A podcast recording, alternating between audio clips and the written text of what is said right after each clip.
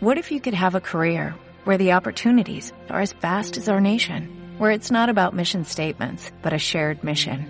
At U.S. Customs and Border Protection, we go beyond to protect more than borders, from ship to shore, air to ground, cities to local communities. CBP agents and officers are keeping people safe. Join U.S. Customs and Border Protection and go beyond for something far greater than yourself. Learn more at cbp.gov/careers. Vamos a iniciar con este tiempo de estudio. Continuamos nuestra serie de mujeres de la Biblia. Estamos eh, pues tratando de abarcar la mayor cantidad de mujeres posibles, ya que hay mujeres de la Biblia que realmente se dice muy, muy poco. Hay muchas mujeres en la Biblia que simplemente se mencionan a veces dentro de una genealogía, de una manera muy, muy breve. Este, hay aspectos en los cuales nos podemos extender, pero otros pues no se presta mucho. Y la semana pasada analizamos la vida de las mujeres de Romanos. Recuerdan que hablamos de las mujeres mencionadas en Romanos capítulo 16 y realmente me pareció muy interesante esta, esta manera de analizar las mujeres de la Biblia a través de su contexto histórico, a través de su contexto en el cual se desarrollaron y así de esa manera pues cuando vemos que se menciona realmente poco eh, alguna mujer, que su nombre se menciona brevemente o a veces ni siquiera se mencionan sus nombres, sino solamente situaciones en las, cual, en las cuales están involucradas, pero analizarlas a través de su contexto pues nos ayuda a comprender mejor la situación en la que vivían. Entonces, en esta ocasión vamos a hablar y vamos a aprender a través de las mujeres de la comunidad de Corinto. Es algo muy interesante esto porque cuando nosotros analizamos la carta de Shaul a esta comunidad en Corinto, pues realmente podemos identificar muchos aspectos que no están nada ajenos con nuestra realidad actual. Ahí eh, es importante de entrada pues que, que, conozcamos este contexto de la carta a los Corintios, es importante que lo estudien, como les he dicho siempre y, les repito nuevamente, es importante que, que lo analicen totalmente, la primera y la segunda carta, la carta de las cartas de, de, Timoteo, de Tito, o sea, es importante que tengamos todo el contexto histórico que comprende esta etapa de esta comunidad ya que obviamente esto nos va a permitir tener una comprensión más amplia y así poder obtener un mensaje poder obtener una instrucción para nuestras vidas. A veces analizamos o más bien leemos la Biblia y la leemos desde una forma pues muy académica, ¿no? Tratamos de comprenderla, tratamos de, de, examinarla, nos vamos a los diccionarios y podemos comprender todas y cada una de las palabras empleadas, pero, pero a veces resulta difícil extraer de lo que estamos analizando una enseñanza aplicable para nuestras vidas cotidianas.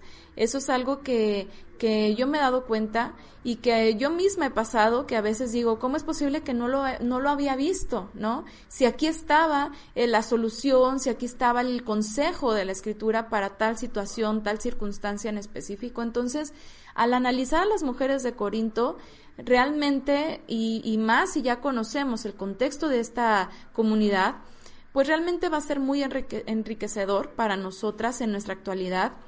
No vivimos en situaciones muy muy distantes a lo que se vivía en esa época a pesar del tiempo que nos separa. Entonces, esta comunidad era una comunidad completamente dada a todo tipo de desenfreno.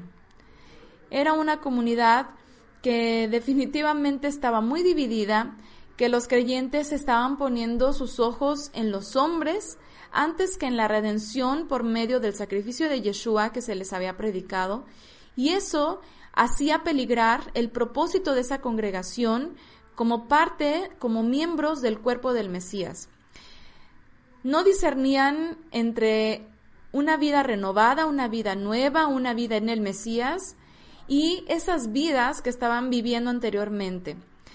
Y no, no vivían conforme al poder del Ruach, que es el espíritu de santidad, el Ruach HaKodesh. Se decían creyentes, estaban participando en la comunidad, asistían, convivían, em, probablemente venían de un contexto incluso judío, probablemente algunos vivían de, venían de un contexto completamente gentilizado, pagano incluso, y aún así estaban participando en las comunidades o en esta comunidad que se había conformado, pero seguían viviendo en desorden, seguían complaciendo sus deseos más bajos, sus deseos carnales, en lugar de vivir en santidad, en lugar de negarse a sí mismos, de tener madurez espiritual. Era una comunidad en la que pues muchas personas que venían de ser ya sea judíos, ya sea gentiles conversos, ya sea paganos incluso, que habían dejado su idolatría para acercarse a la fe, todos ellos se habían unificado siguiendo la enseñanza que Shaul les estaba enseñando, que, que Shaul les estaba predicando. Y cuando Pablo, cuando Shaul de Tarso se aparta de la sinagoga, pues era eh, muy evidente toda esta comunidad que se empieza, que empieza a ser atraída por ese mensaje, que empieza a escuchar sobre Yeshua, sobre el sacrificio, sobre esa redención, y entonces empiezan a seguirle. Pero había una debilidad latente en esas personas, en ese contexto de Corinto, y era la, la inmoralidad sexual. Este era un sinónimo de la comunidad de Corinto, por el contexto en el cual pues se, se desarrollaba esta, esta gran ciudad. Si nosotros nos adentramos a la historia de Corinto, pues sabremos que los templos paganos de esa ciudad era importante en la vida cultural de los habitantes. Era su centro religioso, su centro social, su centro intelectual, entonces, las personas que allí vivían y que, que habían crecido en ese ambiente, pues estaban completamente impregnadas por el paganismo, por el liberalismo y todo lo que, lo que Pablo muchas veces les recrimina y les dice, ustedes están eh, completamente seduciendo en sus propios pecados, en sus inmoralidades. Corinto era considerado como un prostíbulo.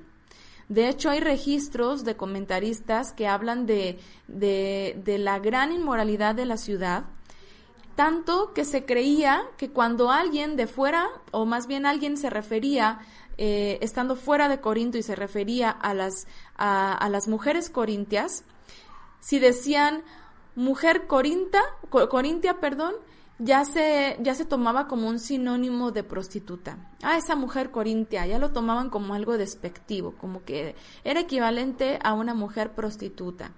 O cuando se referían a la vida de Corintio, era sinónimo de una vida inmoral.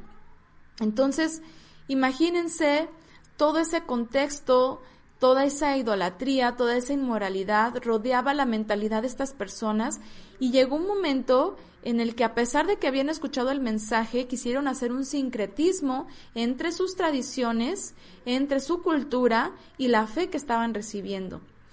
entonces en eso se desata todo un desorden, no había respeto, no había temor, por eso Shaul debe de establecer las bases y los fundamentos sobre los cuales era necesario que esa comunidad se dirigiera y se rigiera para obtener santidad, para obtener obediencia y obviamente de esta manera dar frutos buenos, frutos dignos de personas renovadas.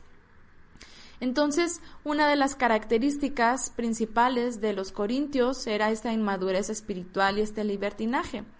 Así que bueno, era una comunidad que empieza a dividirse. Allí tenemos el comentario de, de Shaul. Lo, de hecho, lo analizamos brevemente la semana pasada cuando hablamos de las mujeres de Romanos 16, que pues había llegado a los, a los oídos de Shaul que había divisiones porque unos se decían yo soy de, de, Pablo, yo soy de Apolo, yo soy de Kefa, yo soy del Mesías y así, ¿no? Como que empezaban a a establecer sus propios liderazgos, sus propias autoridades espirituales.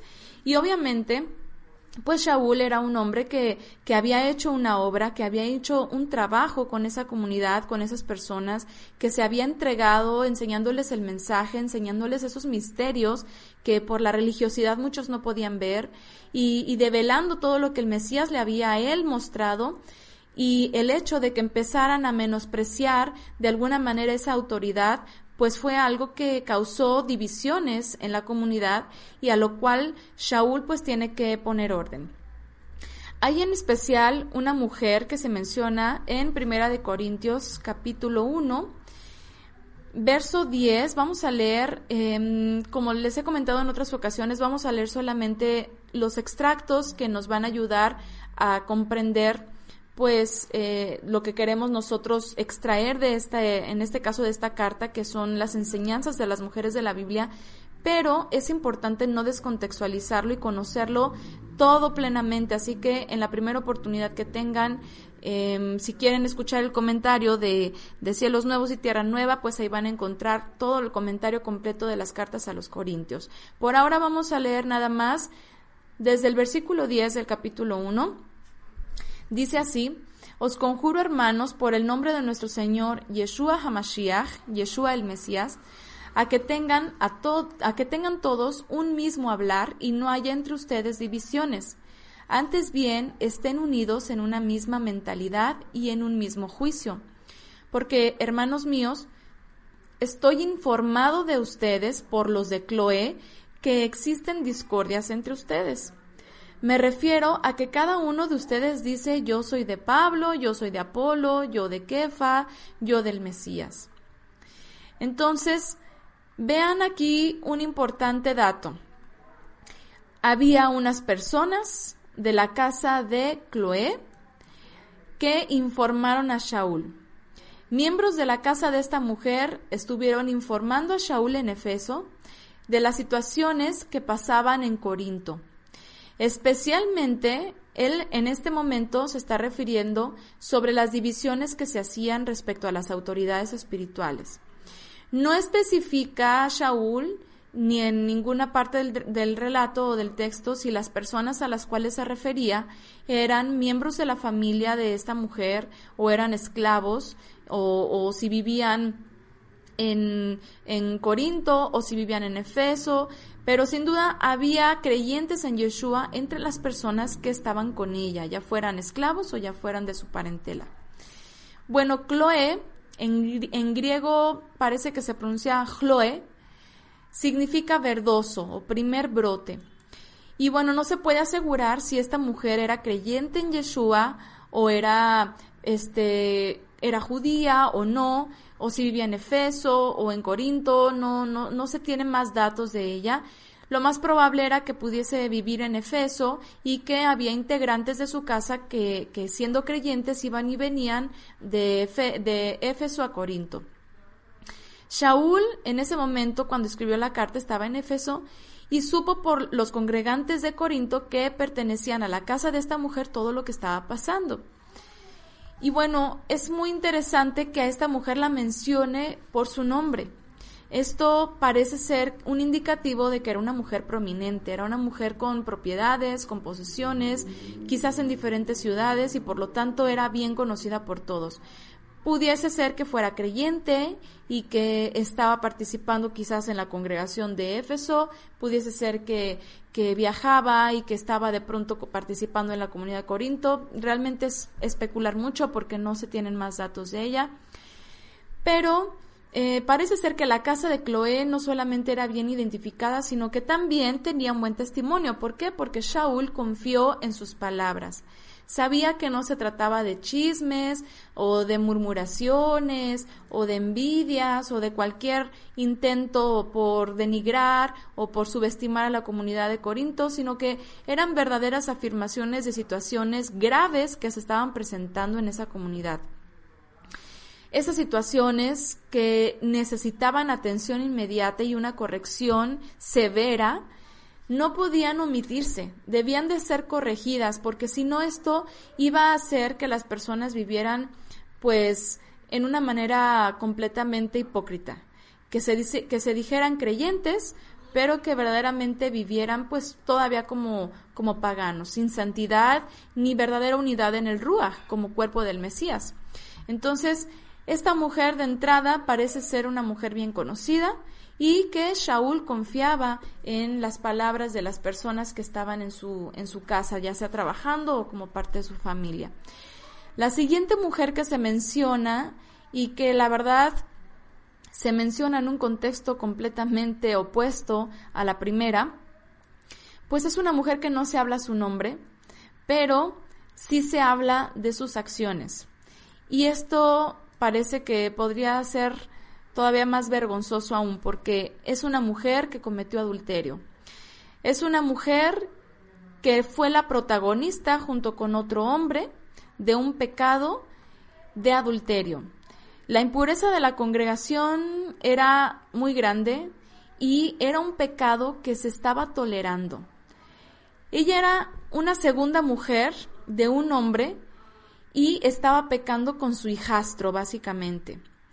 No se especifica en el relato si era una segunda esposa y había una primera y esa primera vivía y, era un hombre que tuviera más de una esposa a la vez o fue un hombre que enviudó y que tomó a una segunda esposa que ya tenía él hijos con la, con la primera que tenía y que esta segunda esposa pues comete el pecado de, de pues meterse, de involucrarse con el hijo de, de su esposo. Entonces, obviamente, pues este desorden, esta inmoralidad, era necesario que Shaul estableciera normas de conducta para regular el comportamiento de los creyentes respecto a este pecado, porque lamentablemente pues estaban como si nada pasara, ¿no?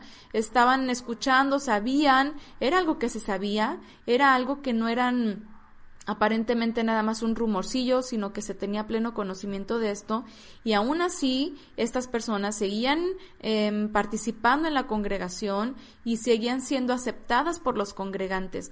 Aquí entra un tema que a veces como nosotros como creyentes lo tomamos muy a la ligera porque solemos ser de pronto poco juiciosos.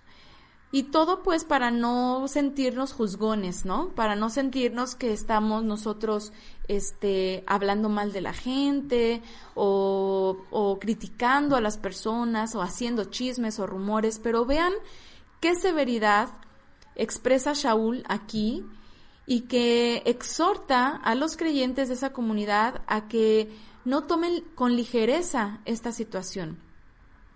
Vamos a leer unos versículos que encontramos en el capítulo 4 de Primera de Corintios.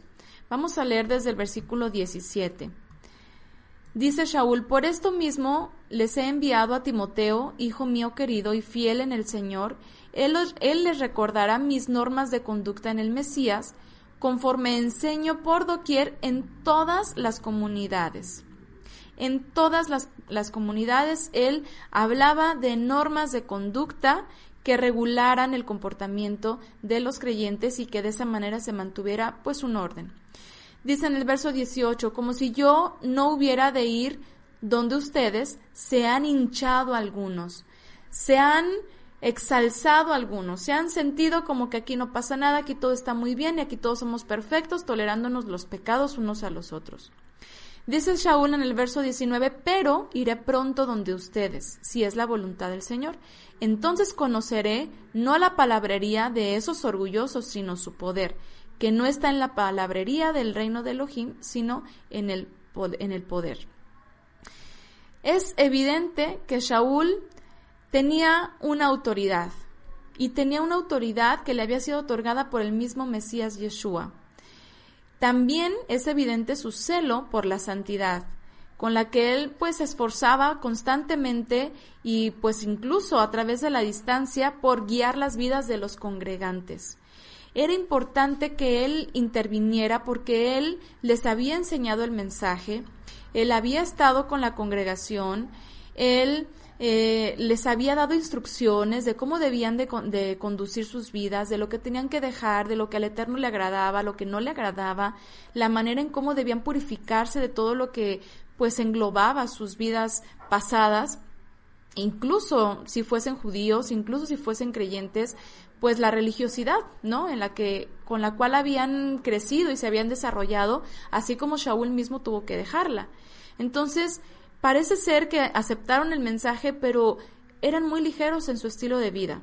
Eran tan ligeros que no eran capaces de poner un freno al pecado que estaba germinando dentro de la misma congregación. Vean qué palabras tan severas. Vamos a leer un poco más adelante.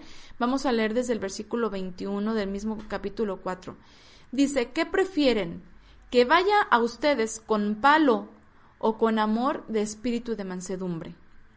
¿Qué prefieren? ¿Que vaya yo con la vara desenvainada casi casi, o sea, con la vara de la corrección, con palo, o con amor y espíritu de mansedumbre? ¿Qué quisiéramos? ¿Que el Eterno nos corrigiera como a necios con vara o como a sabios en amor y que nos diera ese espíritu de mansedumbre para entender? Y a veces eso implica tomar decisiones radicales en nuestra vida y, e incluso no solamente en nuestra propia vida, sino en lo que concierne a la vida de otras personas. Con tal de no ser nosotros partícipes de sus pecados, tenemos que tomar decisiones radicales.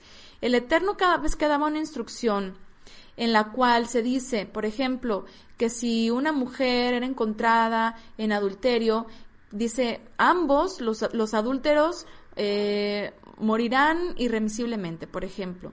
Si una hija de un ministro, de un levita, era encontrada en fornicación, era quemada al fuego. O sea, realmente eran mm, consecuencias muy severas.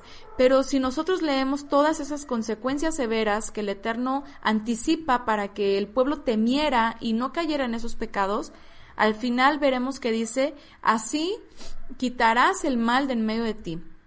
Así apartarás el pecado de en medio de ti. Si no eres radical, si no estableces normas de conductas radicales, si tú mismo no eres radical contigo mismo, con tu persona y con los que te rodean, te vas a ver envuelto en el pecado en algún momento o de alguna manera.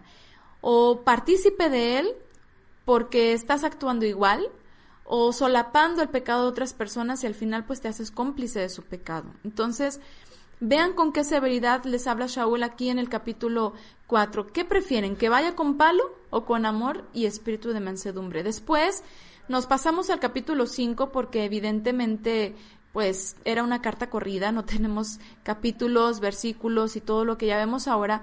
Y continúa y dice, solo se oye hablar de inmoralidad entre ustedes y una inmoralidad tal que no se da ni entre los gentiles hasta el punto de que uno de ustedes vive con la mujer de su padre. Y ustedes andan tan hinchados y no han hecho más bien duelo para que fuera expulsado de entre ustedes el autor de semejante acción. Pues bien, yo por mi parte, corporalmente ausente, pero presente en espíritu, he juzgado ya como si me hallara presente.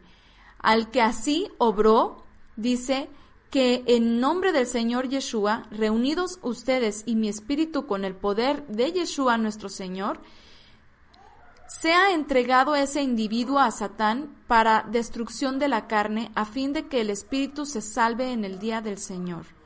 No es como para gloriarse. ¿No saben que un poco de levadura fermenta toda la masa? Entonces, imagínense llega a oídos de Shaul esta situación y en este pecado no solamente está involucrado ese hombre que estaba tomando esa actitud. En este pecado no estaba involucrada una sola persona. Aquí parece que se juzga solamente a tal hombre, dice sáquenlo. Yo me imagino que la mujer con la cual estaba involucrada, pues no, probablemente no participaba dentro de la congregación, ¿verdad? Probablemente el creyente era él nada más, quizá su padre y la mujer no. Pero el punto es de que estaba involucrado con su madrastra, por llamarlo de alguna forma, y en ese pecado estaban los dos como responsables. Con las palabras Shaul condena al hombre, pero él es tan culpable como la mujer. Y esto nos lleva a pensar qué tipo de mujer era ella. Seguramente era una mujer que si se decía creyente, si era partícipe dentro de esta comunidad, pues no había transformado su mente. Seguía completamente amoldada al, al estilo de vida inmoral que caracterizaba la ciudad de Corinto. Esta abominación de estas dos personas no podía haber ocurrido si ella no se hubiera prestado. La realidad que, que duele, que pesa, cuando ocurren este tipo de actos inmorales como los adulterios, por ejemplo, como la fornicación y muchos otros aspectos inmorales de inmoralidad sexual, pues es mm, en gran medida, eh, o, podríamos hablar de que es 50-50%, ¿no? Estamos hablando de que muchas veces, la gran mayoría de las veces, los hombres acceden hasta donde las mujeres les permiten acceder. Entonces, si la mujer de este hombre no se hubiera prestado, no hubiera caído en ese pecado, no hubiera aceptado haber sido quizás, eh, ¿cómo se puede decir?, seducida por este, este hombre, el hijo de su esposo, pues obviamente no hubiera ocurrido esta situación. Entonces, no sabemos si ella fue la que sedujo al muchacho, imagínense que ella haya seducido al, al, al, hijo, ¿no? O, no sabemos si ella fue la que sucumbió a sus concupiscencias, si él la persuadió y ella fácilmente cayó en el pecado, en el engaño, pues igual que Java, ¿verdad? Como sea que haya comenzado, es un hecho de que ambos estaban de acuerdo en su lascivia. Entonces, esta situación no puede estar aislada de nuestra situación actual en la que vemos en nuestra sociedad. Vivimos en una época en la que se busca derechos para todo, ¿verdad? Nada menos hoy en día, al menos aquí en México, seguro que esto es algo, mmm, no sé si a nivel Latinoamérica o la, a nivel mundial, pero por influencia de Estados Unidos, en estos tiempos está un boom de un paro nacional de un día sin mujeres, ¿no? Y se buscan los derechos para todo. Derechos en, los cuales las mujeres se vean beneficiadas. Se critica y se juzga en las acciones que ocurren en contra de las mujeres, como los asesinatos, como las violaciones, pero en gran parte, en muchas de estas acciones, hay una mujer como responsable. Aquí en México, hace unos días, ocurrieron dos casos, uno seguido de otro, en donde una mujer joven y una niña se vieron como víctimas de feminicidios, que ya se les ha catalogado así.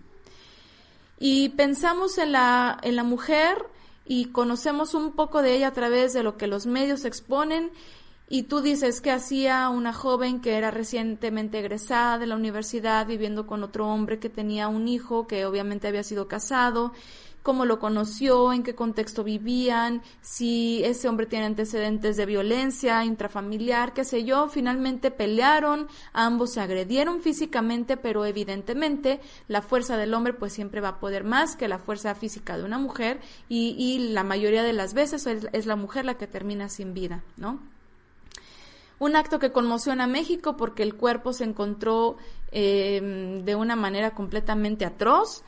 Y después, unos días después de esto, viene el asesinato y la violación de una niña. Una niña que podemos decir y podemos asegurar que evidentemente era una niña inocente de, de, lo que se le hizo, o sea, ella no iba a exponerse por sí misma, pero Aquí lo delicado, lo crítico es que fue una mujer la que la expuso.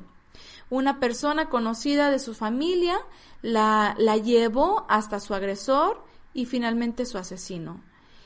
Un hombre que era pareja de esta mujer y que deseaba tener a una novia pequeñita, decía, decía él en sus declaraciones, ¿no?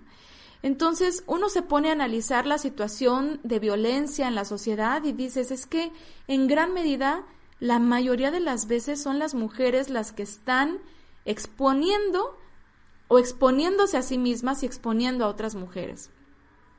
En esta época en la que se buscan derechos para todo y para todos, por supuesto, pues la comunidad feminista se ha hecho muy presente debido a muchas desventajas históricas que ha padecido por el machismo y sí, evidentemente ha sufrido, sin embargo, alejándose de toda buena intención, que era la de la protección de la mujer por un abuso real que siempre ha sufrido muchas mujeres, se ha dejado llevar por impulsos y conveniencias, a tal grado que se pueden exigir ventajas y respeto en aspectos inmorales, y han abusado de los privilegios que han obtenido, que incluso muchos de ellos son por encima de los privilegios de los hombres, porque hoy en día se tienen más credibilidad, por ejemplo, el testimonio de una mujer que de un hombre. Por ser mujer muchas veces se sospecha menos de un crimen o de un abuso, Por ser mujeres se le presta más atención de primera instancia en alguna denuncia. Por ser mujer se le, otorga, se le otorga más accesibilidad. Por ser mujer se le, se le confiere muchas veces la patria potestad de los hijos en primera instancia pero con el paso del tiempo se ha confiado tanto de su posición femenina que ha, abusado y ha sido muy astuta y se ha puesto en un papel de víctima y de esa manera pues lo que está buscando es librarse nada más cuando cometen actos que también son atroces, porque también hay mujeres asesinas, porque también hay mujeres violadoras, o sea, a mí esto se me hacía algo difícil de comprender hace algunos años, pero después de estar viendo todas las cosas que las mujeres se ingenian para abusar a veces de chavitos, de jovencitos, o sea, las hay. Y en medio de todo esto se promueve una libertad sexual de la mujer porque obviamente pues este, este tema de la libertad sexual pues no ha sido un tema tabú dentro del movimiento feminista, sino todo lo contrario. Y es justamente ese pensamiento libertino el que ha guiado a las mujeres cada vez más en decadencia, ha guiado a las mujeres cada vez a denigrarlas más. Y esto lo estoy diciendo porque lo he leído de mujeres en foros de mujeres, en donde se supone que habemos puras mujeres allí, en las cuales se exponen casos, situaciones que van sucediendo y que dentro de los comentarios ellas mismas afirman que la mujer puede tener esa libertad de poder estar con quien ella quiera, pero sin ser violada. O sea, puede tener intimidad con quien ella quiera, incluso si sea hombre o sea mujer, porque obviamente tiene que entrar. De hecho, hay un libro de una feminista que dice que una mujer no es una buena feminista si no experimenta la, eh, el homosexualismo, el, el unirse con mujeres. ¿Por qué? Porque como tiene libertad de hacerlo sin ser juzgada, pero si no hace uso de esa libertad, entonces no puede saber qué se siente tener esa libertad. Y es una mala feminista porque no está aprovechando las libertades que el feminismo ha ganado para todas las mujeres. O sea, una cosa completamente incongruente y tonta.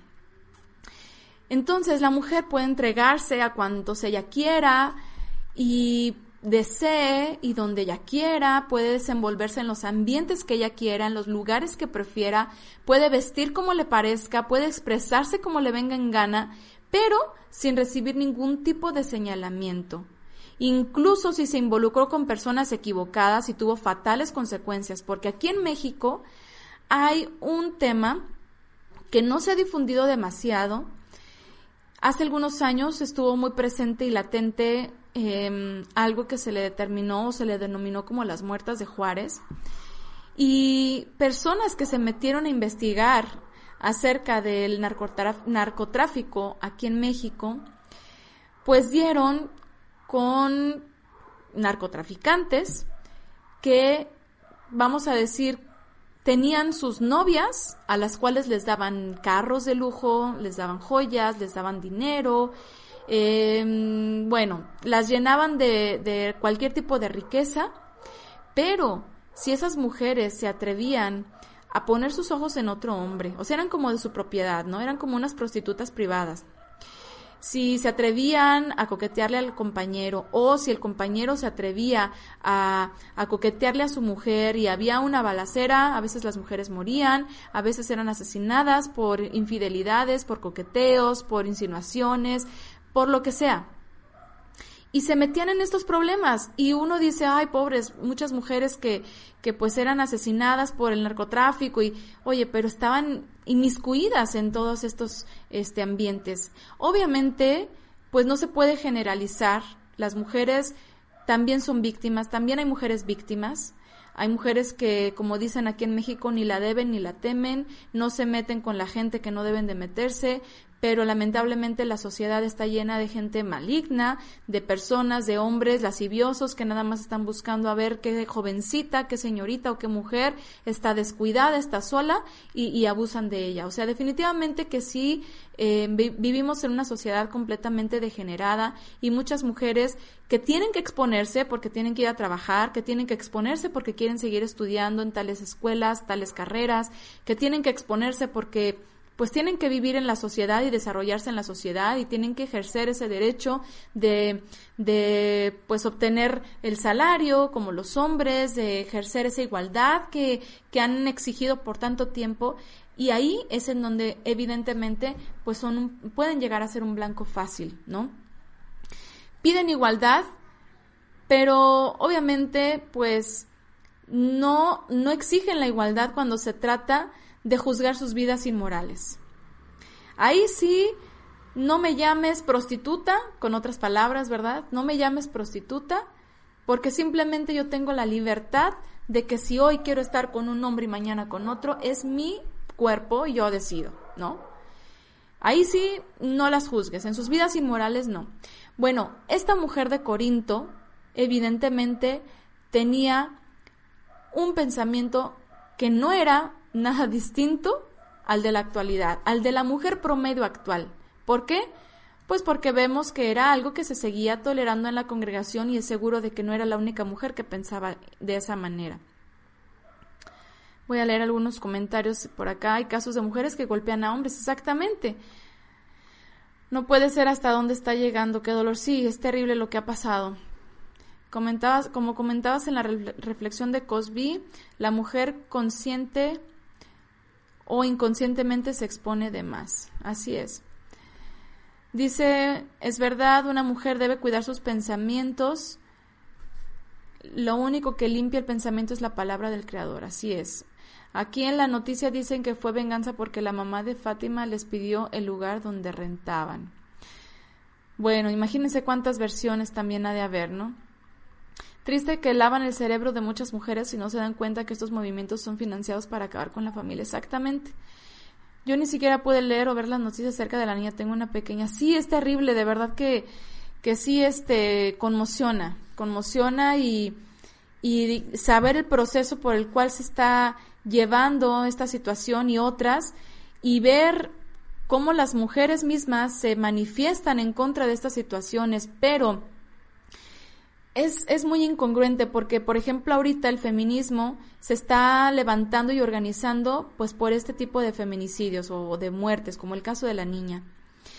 Pero atacan a todo menos a la mujer que participó en su asesinato. Atacan al sistema porque no prestó, y sí, efectivamente el sistema de justicia aquí en México pues está muy deficiente, evidentemente que sí, pero nadie ha mencionado lo que hizo esta mujer. Obviamente solo en los medios y dicen esta mujer la recogió, lo, la llevó y todo. La mujer dice que pues se pone como víctima, ¿verdad? Porque era también era abusada, también era este maltratada por el hombre, pero tú te pones a pensar, pero ¿qué hacías con ese hombre maltratador, abusivo? O sea, hay muchas cosas que no caben en la cabeza que tú dices, ¿cómo es posible que las mujeres defiendan el mal que ellas mismas crean?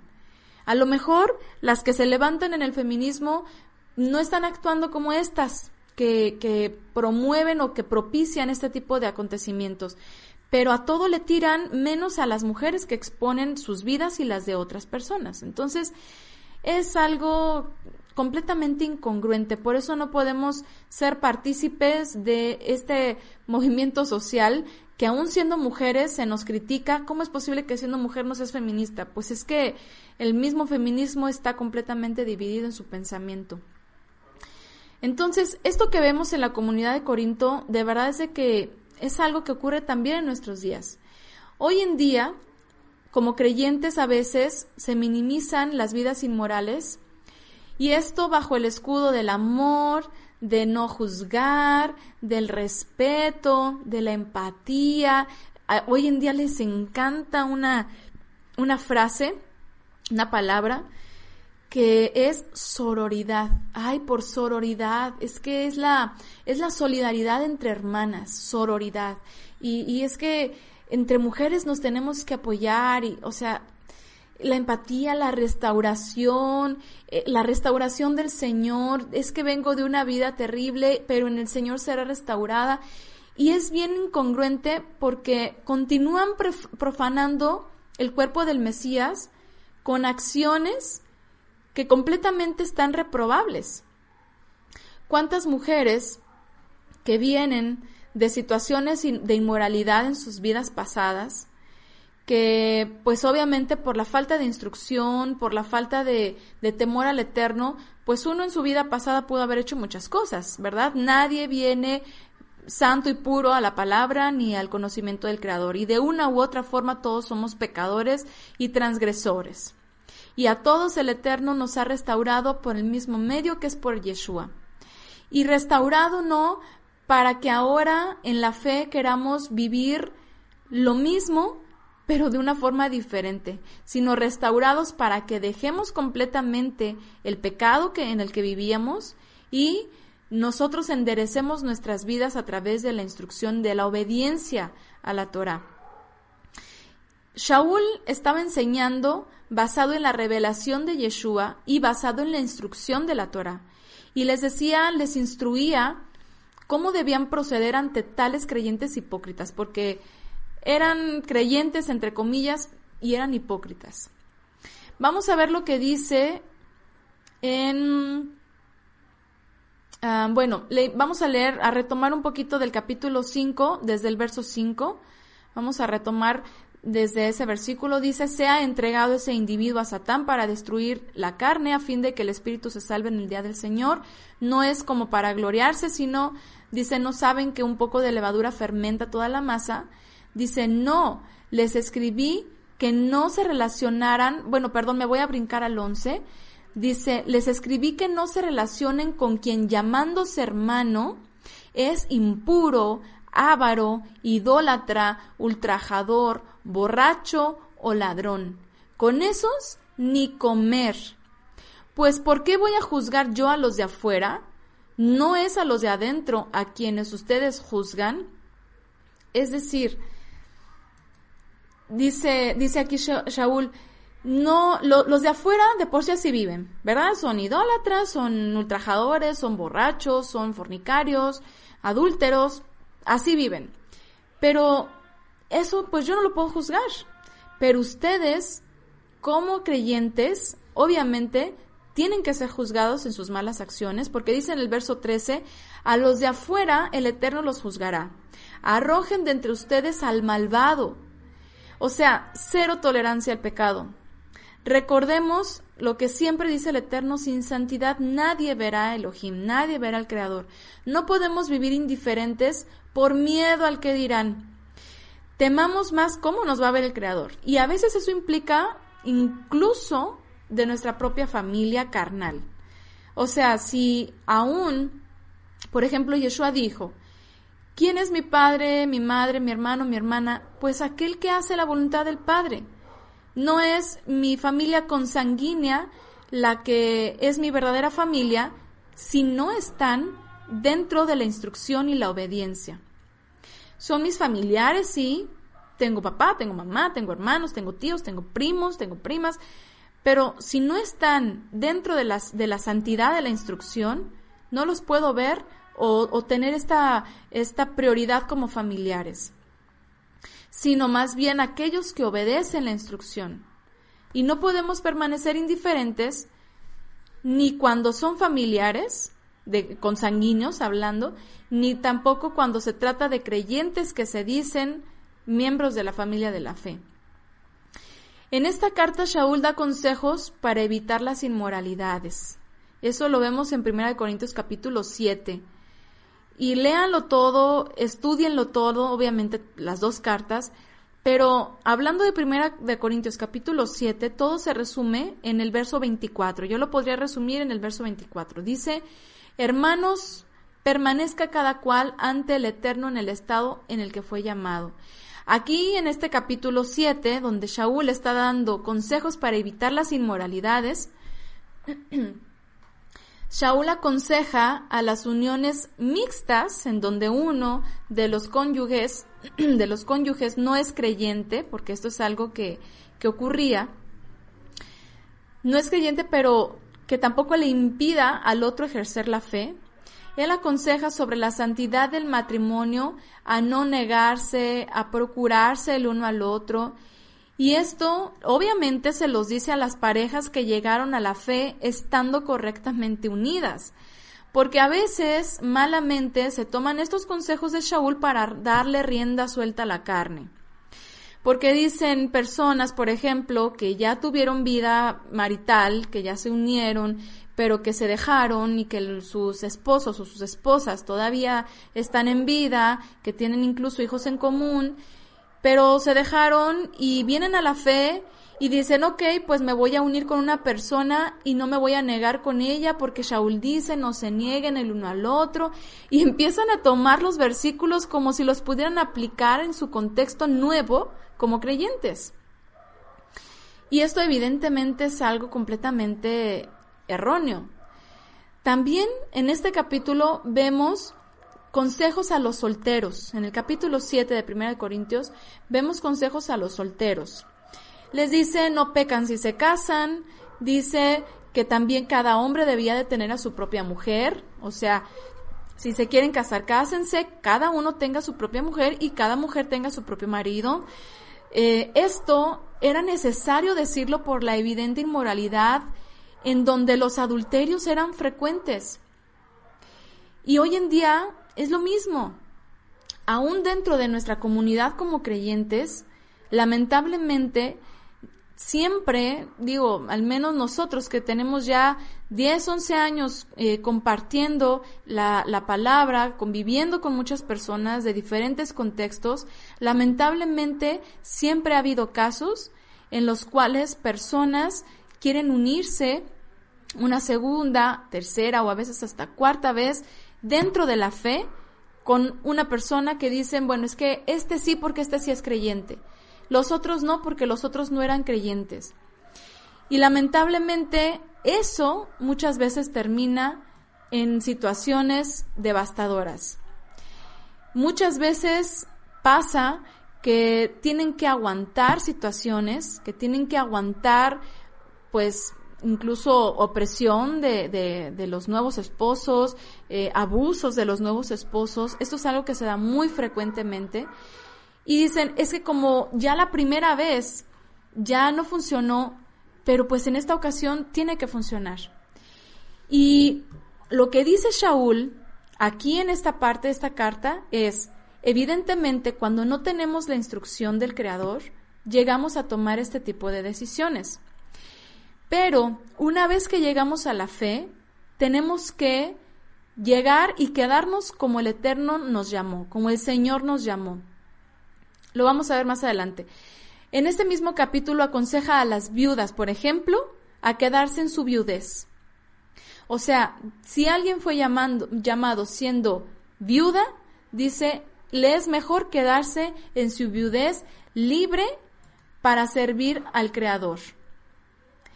Habla, por ejemplo, también a las parejas separadas y aconseja que se reconcilien para que no se hagan adúlteros uniéndose a otra persona. Y así Shaul buscaba instruir en la santidad a las personas que se habían acercado a la fe, pero que no habían renovado sus vidas. Es decir, sabemos que podemos traer un pasado y que en ese pasado hicimos y tomamos muchas decisiones incorrectas. Y que quizás en ese momento lo que hicimos lo hicimos pensando en que no era malo, que no tenía nada de, de pues de peligro y aún así pues pensamos eh, no pasa nada, me va a ir mejor, eh, voy a elegir mejor esta vez a la persona o simplemente pues toman decisiones, ¿no? Y cuando llegamos a la fe y entendemos esto y entendemos la instrucción no solamente de las palabras de Shaul, sino en toda la escritura, tenemos este tipo de indicativos de santidad y nuestro pensamiento debe ser, no puedo continuar en ese estilo de vida. ¿Sí? Si ya fui llamada, si ya fui perdonada de mis decisiones pasadas que tomé en mi ignorancia, creyendo que no pasaba nada, todo el mundo lo hace, eh, lo puedo hacer yo también. Pero hoy, ya con el entendimiento de la escritura, de aquí en adelante mi vida tiene que ser dirigida en santidad. Aún así, si yo estoy unida por segunda, tercera o cuarta vez con una persona, si estoy con esa persona, entonces mi vida a partir de aquí tiene que dirigirse en santidad y apartarme y apartar a mi familia y a mi esposo en ese momento en santidad. Y no seguir con que, bueno, ya nos separamos otra vez ahora de esta persona y ahora otra vez me uno con otra. O sea, aquí Shaul dice, cada uno como fue llamado, así permanezca. Porque esto verdaderamente va a evitar no solamente inmoralidades, no solamente pues consecuencias espirituales que definitivamente no son bien vistas ante el Eterno, sino incluso situaciones que pudieran llegar a ser fatales. ¿Cuántas mujeres que ya sea que tuvieron, eh, por ejemplo, un hijo fuera de un matrimonio o que se casaron y tuvieron un hijo o hijos y se separaron, muchas mujeres que se vuelven a unir con otro hombre exponen a sus hijos o hijas a violaciones, a maltratos. Esto es algo muy frecuente. Y no, no, no se comprende, o sea, creen que el problema es el hombre con el que se unieron. Y sí, el problema es el hombre con el que se unieron, pero el problema no lo ocasionó ese hombre. Ese hombre ya venía con una mentalidad torcida, ese hombre ya venía con un pensamiento, em, pues quizás violento, abusivo, qué sé yo. Y en, el momento en el que se une con esta persona, pues obviamente ahí simplemente lo va a manifestar. Entonces, es muy lamentable, es muy triste que muchas mujeres terminan por exponer a sus hijos e hijas a abusos. Generalmente los abusos, las violaciones siempre vienen dentro del mismo núcleo familiar. Muy rara vez se da entre extraños o los vecinos o los familiares, los primos, los tíos, este, bueno, hay casos que hasta los mismos padres, ¿no? Entonces, nosotras como mujeres realmente tenemos una gran responsabilidad de mantener el orden. Esta mujer de Corintio, de Corinto, esta mujer corintia, pudo haber evitado una situación de inmoralidad si no hubiera accedido a este hombre. Recordemos que las leyes sobre el adulterio o la fornicación, eh, las condenas son muy severas y en muchas veces se menciona en primer lugar a la mujer que cometía tales pecados. ¿Por qué? Porque si uno de los dos no accede, pues el pecado no se comete y es generalmente la mujer la que es seducida. Así como Java, que desde el principio se andaba por ahí sola, no andaba bajo su cobertura, que era su esposo, y en ese momento pues quedó expuesta. Por esta razón, el Eterno establece un orden para procurar mantener a la mujer siempre dentro de una cobertura.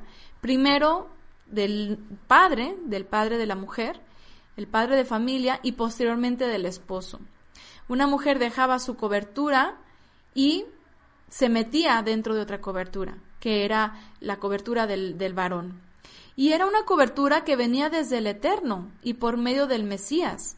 Y esta cobertura también no solamente es, y, y, más bien no es, un aspecto de subordinación. No es un aspecto de que, de que te sometes bajo el hombre y haces lo que él quiera porque él es como tu, como tu jefe o como tu amo y tú eres como su esclava. No es en este sentido, sino ese ese cerco que el Eterno nos pone es a través de todas estas instrucciones que nosotros vemos en la Escritura que nos mantienen en una vida moralmente correcta. Porque si no, la mujer queda expuesta y obviamente es fácil involucrar a otro en algún pecado. Esta mujer adúltera de, de Corinto fue completamente expuesta. Y esta mujer no se mantuvo respetando la cobertura de su esposo, por lo que cayó en este pecado. Una cosa lleva a la otra, dicen, ¿verdad? Y si no se es tajante desde el primer indicio, será muy fácil de ser persuadidas y cuando menos lo pensemos, el pecado ya leudó nuestra mente y como consecuencia ya leudó nuestras vidas. Entonces, por todo esto anterior, Shaul define el orden establecido por el Creador para la comunidad y para la familia. Y esto lo vemos en Primera de Corintios capítulo 11. Vamos a leer un poco de aquí. Permítame, voy a tomar agua.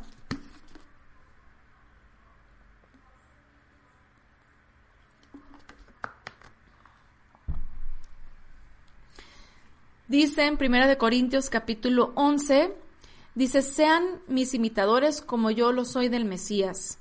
Les alabo porque en todas las cosas se acuerdan de mí y conservan las tradiciones tal como se las he transmitido.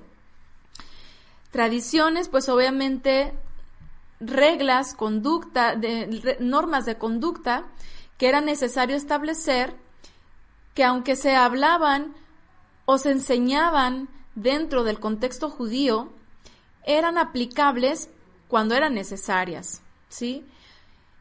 Bueno, dice aquí dentro del capítulo 11, verso 3, sin embargo, quiero que sepan que la cabeza de todo hombre es el Mesías y la cabeza de la mujer es el hombre y la cabeza del Mesías es Elohim.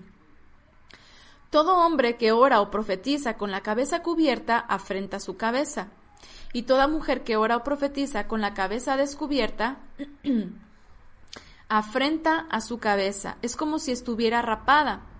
Por lo tanto, si una mujer no cubre la cabeza, que se corte el pelo. Y si es afrentoso para una mujer cortarse el pelo o raparse, que se cubra. El hombre no debe cubrirse la cabeza, pues es imagen y reflejo de Elohim, pero la mujer es reflejo del hombre. Entonces, aquí, eh, en el verso 8, por ejemplo, dice, el hombre no procede de, eh, de la mujer, sino la mujer procede del hombre. Pero también vemos que el hombre, mm, dice, ni, fue creado el hombre por razón de la mujer, sino la mujer por razón del hombre, pero también el Eterno establece un ciclo, ¿verdad? Porque a pesar de que la mujer fue tomada del, hombre, el hombre no puede ser o no puede venir sino a través de una mujer, ¿sí? Entonces, he aquí que, vemos que el Eterno establece un orden de respeto mutuo también. Sí, eh, el hombre fue primero, después la mujer, pero después el hombre no puede venir si no es por medio de una mujer y al final el Eterno nos establece esta relación que entre los dos tenemos que cultivar y que entre los dos tenemos que respetar.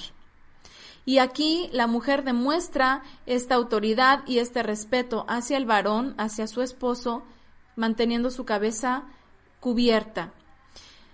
Dice eh, en el verso 10, continuamos, he aquí porque debe llevar la mujer sobre la cabeza una señal de sujeción por razón de los ángeles. Por lo demás, ni la mujer sin el hombre, ni el hombre sin la mujer en el Señor. Porque si la mujer procede del hombre, el hombre a su vez nace mediante de la mujer, y todo proviene de Elohim. Juzguen ustedes mismos. ¿Está bien que la mujer ore a Elohim con la cabeza descubierta?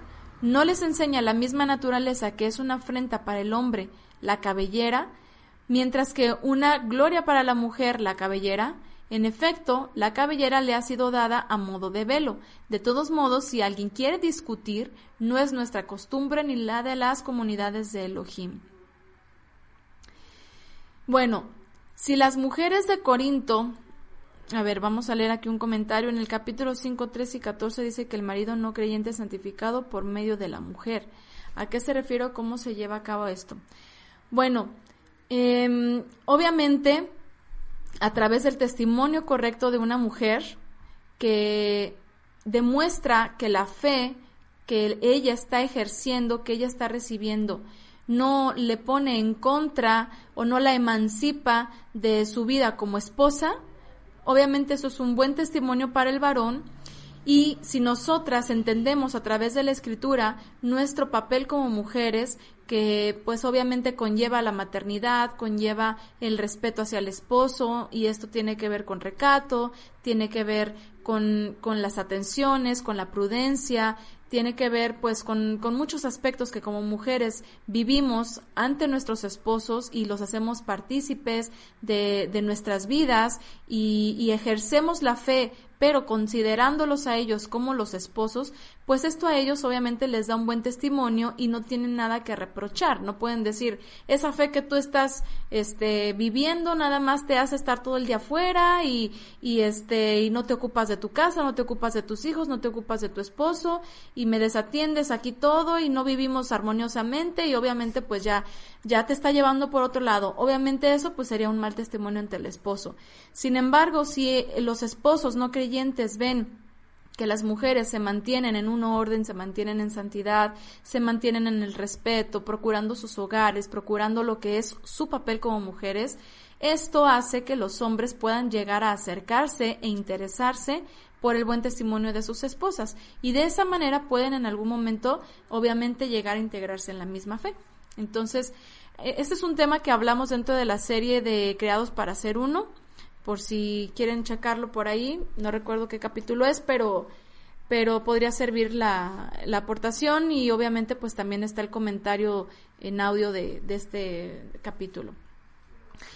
Bueno, entonces, eh, las mujeres de Corinto eran mujeres que estaban siendo descuidadas, que estaban siendo insensatas, que su manera de vivir, de vestir, hasta de orar, de comportarse dentro de la, de la congregación, pues estaba siendo completamente eh, fuera de todo orden y respeto.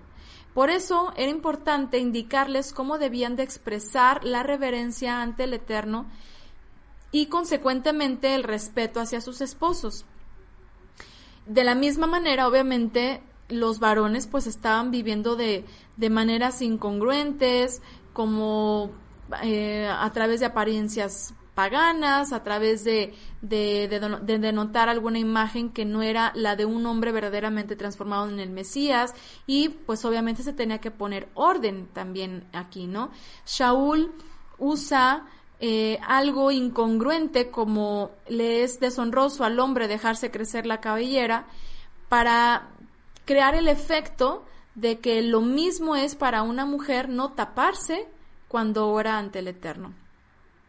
Entonces, se entiende por las palabras de Shaul que estas instrucciones no estaban siendo recibidas por algunas mujeres, tanto que hacían debate, ¿sí? Por eso les dice al final, dice, si alguien quiere discutir, esa no es nuestra costumbre en las comunidades, ¿verdad? No es nuestra costumbre debatir. Estas son las instrucciones que, ha establecido el Eterno. Si tú eres una persona que, que quieres expresar el entendimiento correcto, pues entonces las aceptas. Y si no, pues obviamente hay resistencia a la instrucción. Pero esto eh, debía de, de ser parte del estilo de vida de las mujeres en esa comunidad y no lo estaban haciendo así. Las mujeres, obviamente, dentro de estas comunidades o más bien dentro de esta ciudad, era muy frecuente que las mujeres participaran en rituales en donde pues era se involucraba lo que era la prostitución sagrada y todos estos temas inmorales en como culto a sus deidades y era algo que las mujeres ya tenían impregnado como una dentro de una de un pensamiento como de liberación femenina, ¿no? Las cuales pues ellas se expresaban en sus vestimentas, en sus comportamientos autónomos y obviamente pues no respetaban la santidad. Aquí es importante destacar que en esta parte Shaul enseña que la mujer cuando ora o cuando profiere la palabra lo haga con señal de autoridad sobre su cabeza. Pero más adelante dice que la mujer calle en la congregación. ¿Se acuerdan? Vamos a leerlo. Esto lo encontramos en el capítulo 14, verso 34. Dice, las mujeres cállense en las asambleas que no les está permitido tomar la palabra. Antes bien estén sumisas como también la ley lo dice. Si quieren aprender algo, pregúntenlo a sus propios maridos en casa, pues es indecoroso que la mujer hable en la asamblea. Aquí hay una aparente incongruencia, ¿no? La mujer cuando ora o cuando profetice, obviamente dentro de la comunidad, pues tenía que tener señal de autoridad, pero a la vez dice la mujer, calla en la congregación. Bueno, las mujeres podían hablar, obviamente que sí, incluso podían profetizar, lo cual significaba Em, hablar la palabra inspirada del Eterno, la palabra revelada por el Eterno. Y esto obviamente tenía que estar sujeto al espíritu de la profecía, es decir, todo el mensaje que se anunciaba tenía que estar sujeto al mensaje que el Eterno ya había anunciado a su pueblo anteriormente y desde el principio, incluso que eh, conllevaba pues hasta esos días, ¿no? A través de los enviados, de los emisarios.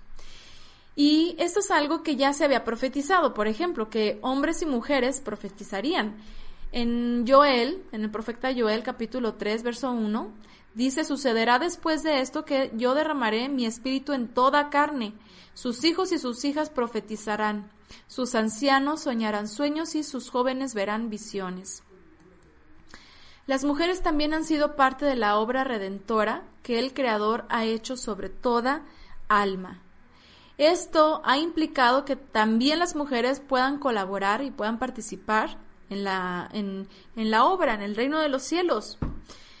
Sin embargo, aquí el punto principal con las mujeres de Corinto era el desorden y la ignorancia.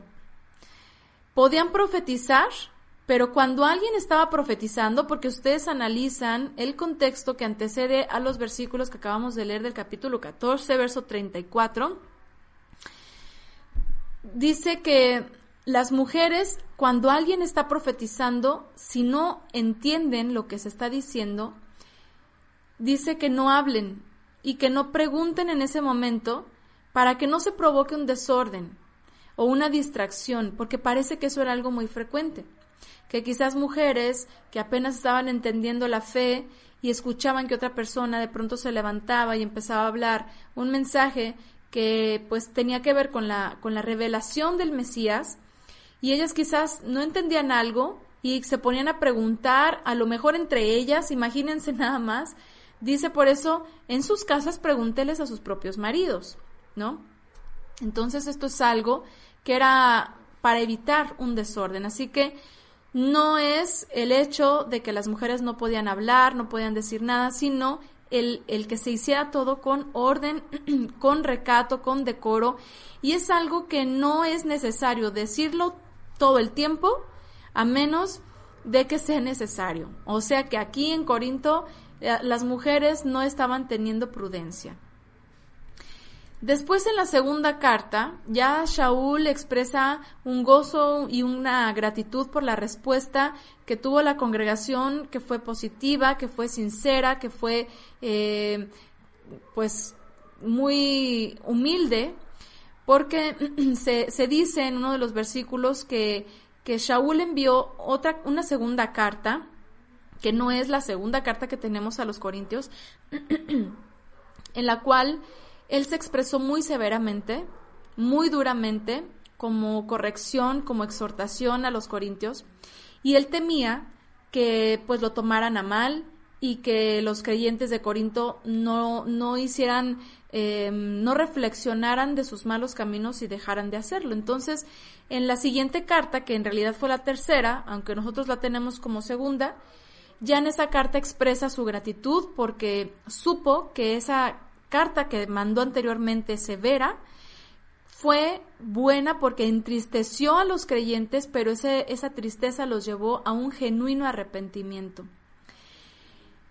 Shaul en la primera carta no solamente expuso un caso de inmoralidad, sino que también les confrontó respecto del liderazgo, ya que algunos aparentemente pues eh, hablando de un hombre específico, estaban menospreciando la autoridad que Shaul tenía frente a esa comunidad en Corinto, la cual había sido encomendada y respaldada por el Mesías, ya que al final de cuentas, pues el Mesías envió a Shaul a hablar de la buena nueva.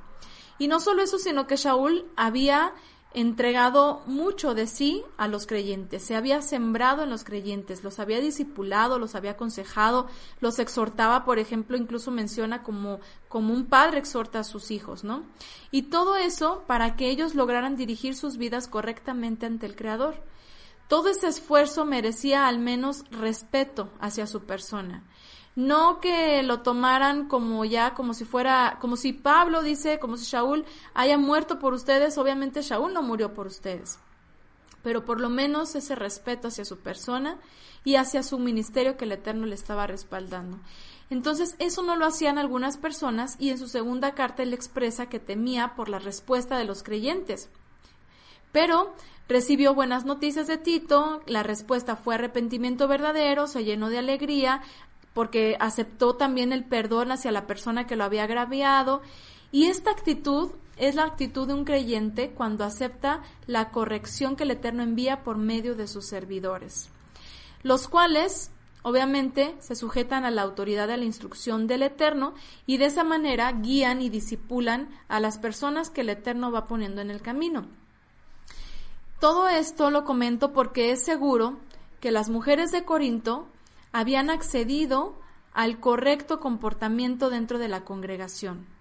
Habían cambiado ese comportamiento en el cual quizás pues muchas eh, vivían en inmoralidades, porque dice que había casos de inmoralidad que ni siquiera se oía entre los gentiles. ¿Y cómo era posible que, los, los creyentes estuvieran viviendo así? Y los, los, casos de inmoralidad, pues no era nada más porque los hombres fueran inmorales, es que hombres y mujeres eran inmorales. Sin embargo, las mujeres de Corinto finalmente, con humildad y con sencillez, recibieron la, la corrección.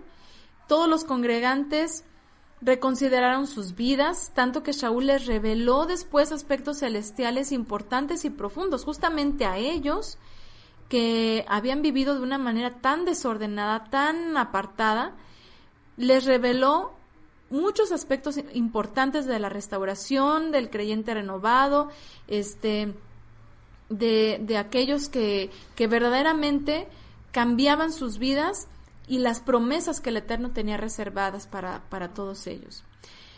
Shaul les exhortó a no dejar de perseverar, para que no tomaran ese perdón, esa gratitud, ese agradecimiento, como tomarlo como ocasión para caer en el libertinaje. Les dice que no se confíen de su propia sabiduría, porque a pesar de la buena respuesta ante las exhortaciones de la, de la carta, pues de la primera y la segunda que él mandó, pues los creyentes seguían como que indiferentes en cuanto a su relación con los incrédulos. Muchos continuaban todavía en pecado si no se habían arrepentido. Esto lo vemos en Segunda de Corintios capítulo 12, verso 20 vamos a leer. Dice, en efecto, temo que a mi llegada no los encuentre como yo querría, ni me encuentren como querrían, ya que hay o que haya, dice, discordias, envidias, iras, disputas, calumnias, murmuraciones, insolencias, desórdenes. Temo que en mi próxima visita el Señor me humille por causa vuestra y tenga que llorar por muchos que anteriormente pecaron y no se convirtieron de sus actos de impureza, fornicación y libertinaje. Entonces vean cómo esto estaba muy latente. Shaul exhortó nuevamente a los corintios a analizar sus vidas y su relación ante el Eterno y continuar con su purificación, a reconocer su debilidad, recibir las consecuencias de su rebeldía. Después les dice en el capítulo 13, verso 5, examínense ustedes mismos si están en la fe. Pruébense a ustedes mismos. ¿No reconocen que Yeshua, el Mesías, está en ustedes? A no ser que no, no se encuentren ya no, perdón, a no ser que se encuentren ya reprobados. Analicen sus vidas, analicemos nuestras vidas. No, no vaya a ser que diciéndonos creyentes, que mm, celebrando las festividades, que preparándonos para Pesach, por ejemplo, que comiendo la dieta kosher, que bueno, haciendo todo lo que se supone que como creyentes en la Torah en Yeshua tenemos que hacer, pero que en realidad en nuestras mentes, en nuestros corazones, en nuestras actitudes estemos actuando como lo haría cualquier otra mujer. A lo mejor siendo seducidas eh, en pecados eh, de inmoralidad, a lo mejor eh, amoldándonos a prácticas, actitudes de las mujeres promedio, imitando a las mujeres promedio, queriendo vivir como, como cualquier otra mujer o queriendo vestir como se vestiría cualquier otra mujer o queriendo asistir a lugares en donde se involucraría cualquier otra mujer. O sea, no tomemos en poco nuestra santidad, porque nosotros no vemos al Creador, Hoy en día no, o casi nadie o nadie puede decir que, que habla con el Eterno cara a cara y escucha su voz, ¿verdad? Y eso es algo que puede ser que nosotros digamos no tiene nada de malo. Este, yo, por ejemplo, puedo involucrarme con una persona que no es creyente, ya sea una relación íntima o ya sea una amistad y no tiene nada de malo En esta misma carta, Shaul les dice qué comunión tiene la luz con las tinieblas. Ninguna. Shaul y Tito fueron importantes para la corrección de los creyentes de Corinto. Necesitaban esta corrección. El Eterno en su bondad y en su gran amor nos envía exhortaciones, porque las requerimos. En ocasiones lo hace por medio de situaciones. A veces algo no nos sale bien, a veces algo se sale de nuestro control, a veces no obtenemos los resultados que quisiéramos y decimos, pero ¿por qué? Si todo lo hice bien y resultó que a lo mejor era algo ilícito o resultó que a lo mejor nos involucrábamos con personas que no eran creyentes.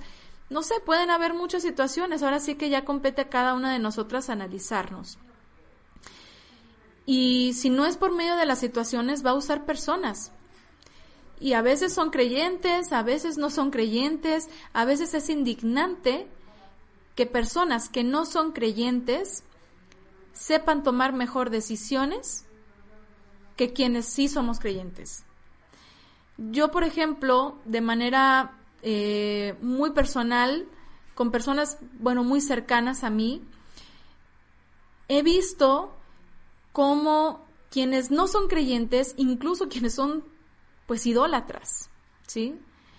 Personas muy cercanas, idólatras, que en su contexto, en su idolatría, en su incredulidad hacia las cosas del Eterno o en su propia religión que llevan ellos, de pronto tienen más orden o estabilidad en sus vidas que otras personas también muy cercanas a mi familia, a mi persona, que de pronto yo digo, oye, pero conoces la instrucción, incluso tú me enseñaste la instrucción, por ejemplo, ¿no? Personas que, que conocí o que conocieron de la palabra antes que nosotros y que, que en algún momento nos dieron testimonio, pero que resultó que se apartaron de la fe y que se puedan seguir diciendo creyentes, pero que al final de cuentas sus obras no son las de una persona creyente.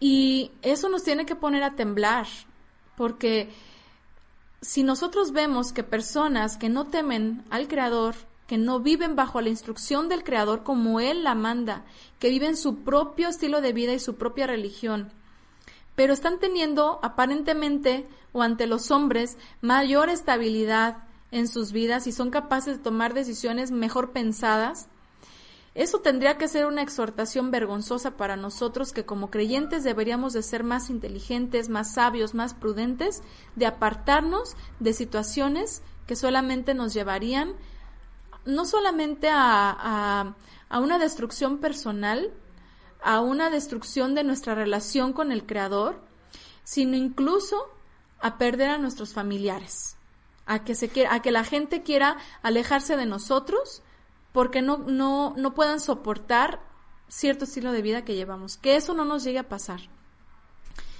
Y eh, todas estas instrucciones, como el Eterno eh, las manda, las envía a nuestras vidas, no las tenemos que menospreciar. Tenemos que considerarlas con humildad, tenemos que aceptar la severidad del Eterno, la cual, obviamente, ante la naturaleza del ser humano que es rebeldía, es necesaria. Es necesaria la severidad, es necesaria la corrección. A veces, lamentablemente, no reaccionamos sino hasta que caemos en el hoyo. Y a veces es necesario que ese hoyo esté más profundo para que nos demos cuenta de lo que estamos haciendo. No, no nos esperemos a esos momentos. Necesitamos la severidad del Eterno muchas veces por nuestra necedad. Como Shaul, ¿queremos ser corregidos con palo o con amor y misericordia? Muchas veces esta necedad, esta este, corrección, perdón, esta severidad nos aleja de los caminos del pecado y así poder vivir en santidad ante el Eterno. Pero si nos resistimos, las consecuencias de nuestros pecados nos van a alcanzar y no seremos ya tomados como hijos, sino como bastardos. Va a llegar un momento en el que si nosotros decimos, no importa qué tiene de malo, em, yo tengo derecho, yo tengo derecho a la felicidad, yo tengo derecho a, rehacer mi vida y que nadie me diga nada, todos estos aspectos, o yo tengo derecho a, estar con quien yo quiera, o yo tengo derecho a hacer el negocio que yo quiera, o yo tengo derecho a hacer las amistades que yo quiera, o yo tengo derecho a ver lo que yo quiera, escuchar lo que yo quiera, este, a usar lo que yo quiera, no sé, pueden haber muchos ámbitos. Pero que el Eterno sea misericordioso con nosotros y nos dé entendimiento y nos dé humildad para reconocer esas acciones que a Él no le agraden y aceptar la corrección cuando es necesaria para apartar nuestras vidas completamente de todo aquello que nada más nos va a llevar a la destrucción. Porque al final el pecado, aunque en primera instancia no lo veamos como un pecado, porque a veces nosotros mismos nos autosobamos, decimos, no, pero mira, no pasa nada, tienes derecho, mira esto. Y más hoy en día, con, con estos movimientos feministas que les dicen a las mujeres, es que tú tienes libertad, es que nadie te tiene por qué juzgar, es que tú esto, es que, bueno, es que la Biblia es machista, es que mira, Dios es misógino y mira Pablo y, o sea, todo esto que solamente busca excusar la, el libertinaje, al final de cuentas vamos a terminar accediendo a ese libertinaje, pero no nos va a traer contentamiento, nos va a traer tristeza. Las personas que acceden a un pecado, el que sea, con la plena conciencia de lo que están haciendo y mayormente cuando son creyentes y hacen caso omiso a la instrucción, tratando de disfrazarla de otra forma o dándole una interpretación filosófica para poderla adaptar y poder darse a ellos mismos el permiso de pecar, esa persona que accede a ese pecado, en ese momento a lo mejor lo va a disfrutar, llámese como se llame el pecado. Lo va a disfrutar porque lo quería hacer y si lo hace, lo va a disfrutar. Pero va a llegar un momento en que las consecuencias de ese pecado la van a hacer sentirse muchísimo más devastada que si se hubiera negado a sí misma, esa persona, que si se hubiera negado a sus deseos carnales o a lo que sea que haya querido sucumbir, y mejor haber estado bien ante el Eterno. Las mujeres de Corinto nos exhortan a eso, a alejarnos de la ligereza al pecado en nuestras propias vidas, pero también a alejarnos de la ligereza al pecado de los que nos rodean. Obviamente, si nosotros queremos apartarnos del pecado del mundo, pues tenemos que irnos a, a vivir ya una cueva, ¿no? Y porque pues no podemos estar conviviendo con los pecadores porque somos puros y santos. A lo mejor nos van a decir eso, ¿verdad? Pero aquí el punto es que no nos involucremos con sus pecados, que no seamos partícipes de sus pecados. Todos pecamos, todos cometemos errores, pero hay quienes lo hacen con toda la deliberación, con toda la alevosía y la ventaja, sin ningún temor. Y si en eso nosotros hacemos caso omiso y decimos, bueno, pues cada quien su vida, bueno, pues él sabrá o ella sabrá y, y aún así seguimos manteniendo una comunión con esas personas aún en medio de sus pecados y no, no somos severos en contra del pecado, va a llegar un momento en el que nos pueden llegar a contaminar en nuestro pensamiento. Y poco a poco, como dice Shaul, un poquito de levadura va a leudar.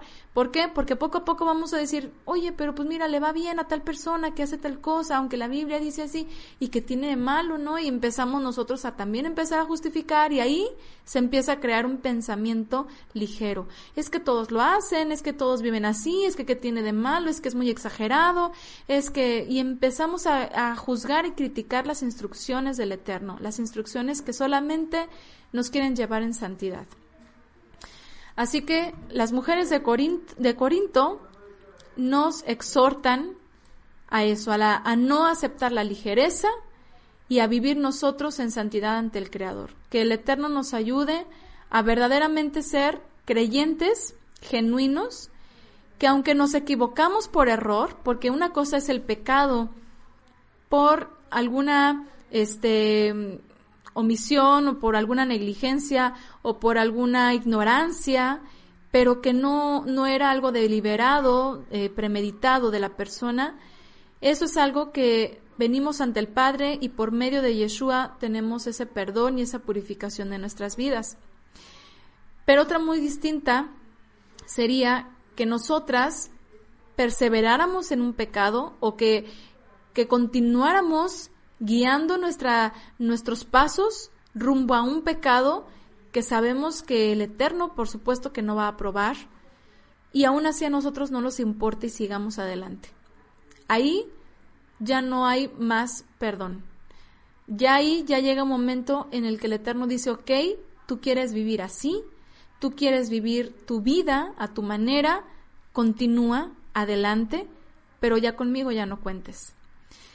Así que, de verdad, mi, mi oración personal siempre es que el Eterno me libre de tener ligereza, que me libre de tener ligereza en mi propia vida y en la vida de las personas que se relacionan en mi familia y que puedan llegar a contaminar nuestros hogares. Y que el Eterno nos libre a todas y nos dé ese entendimiento y sabiduría para guiarnos lavando nuestras vestiduras, como dice en Apocalipsis, lavando nuestras vestiduras es guardando los mandamientos. Y si en la Torah dice que la mujer eh, debe de permanecer, por ejemplo, bajo una cobertura y que fuera de esa cobertura no tiene que buscar otras coberturas, hablando de los hombres, por ejemplo, pues entonces permanezcamos en santidad. Y si la Torah dice que comunión tiene la, la, luz con las tinieblas y sabemos que hay amistades, que hay personas que nos pueden desviar, pues seamos radicales, seamos tajantes y apartémonos con temor de nuestra propia santidad. No tengamos miedo a lo que vayan a decir, es que es una santurrona, es que, es que hay, no es nada tolerante, que tiene de malo y empiezan a criticarnos. Así que, pues gracias al Eterno por la instrucción a través de las mujeres de Corinto que es muy, muy aplicable para nuestros días también. Vivimos una sociedad igualmente inmoral, vivimos una sociedad igualmente libertina, pero no dentro de la congregación, no dentro de la congregación. No solamente la inmoralidad y el libertinaje, el desorden. El desorden que se crea dentro de una comunidad. El desorden a veces nada más porque entre mujeres andan cuchicheando, como dicen acá, hablando cosas que no te... Por eso Shaul en otra de sus cartas dice que las mujeres no sean ociosas, que no sean chismosas, que no vayan y se estén metiendo de casa en casa. ¿Por qué? Porque lamentablemente la mujer es muy dada a esto. Y, y, y justamente dice que las mujeres callen porque estaban creando un desorden. Entonces, tenemos que ser muy cuidadosas aún dentro de cómo nos relacionamos en la comunidad, cuando estamos unidos, cuando, cuando por ejemplo tenemos congregación, santa convocación, ser prudentes, ser eh, recatadas, ser modestas, ser sabias y, como dice Shaul, dentro de la comunidad, mientras oramos, y mientras compartimos de la palabra, mantenernos con nuestra autoridad, nuestra cabeza, que si es nuestro esposo, que si es nuestro padre, que si no está ni el esposo ni el padre, es nuestro Señor Yeshua. Él es nuestra cobertura. No hay una mujer sin cobertura, sino aquella que se quiera salir ah, y se quiere emancipar. Así que si nosotros perseveramos en esta rectitud, Obviamente los frutos van a ser santidad y eso va a ser algo que delante del Eterno va a ser grato y nos va a traer buenos frutos a nuestra vida. Muy bien, pues hasta aquí concluimos por ahora. When you drive a vehicle so reliable it's backed by a 10-year, 100,000-mile limited warranty, you stop thinking about what you can't do and start doing what you never thought possible. Visit your local Kia dealer today to see what you're capable of in a vehicle that inspires confidence around every corner. Kia, movement that inspires. Call 800-333-4KIA for details. Always drive safely. Limited inventory available. Warranties include 10-year 100,000 mile powertrain and 5-year 60,000 mile basic. Warranties are limited. See retailer for details.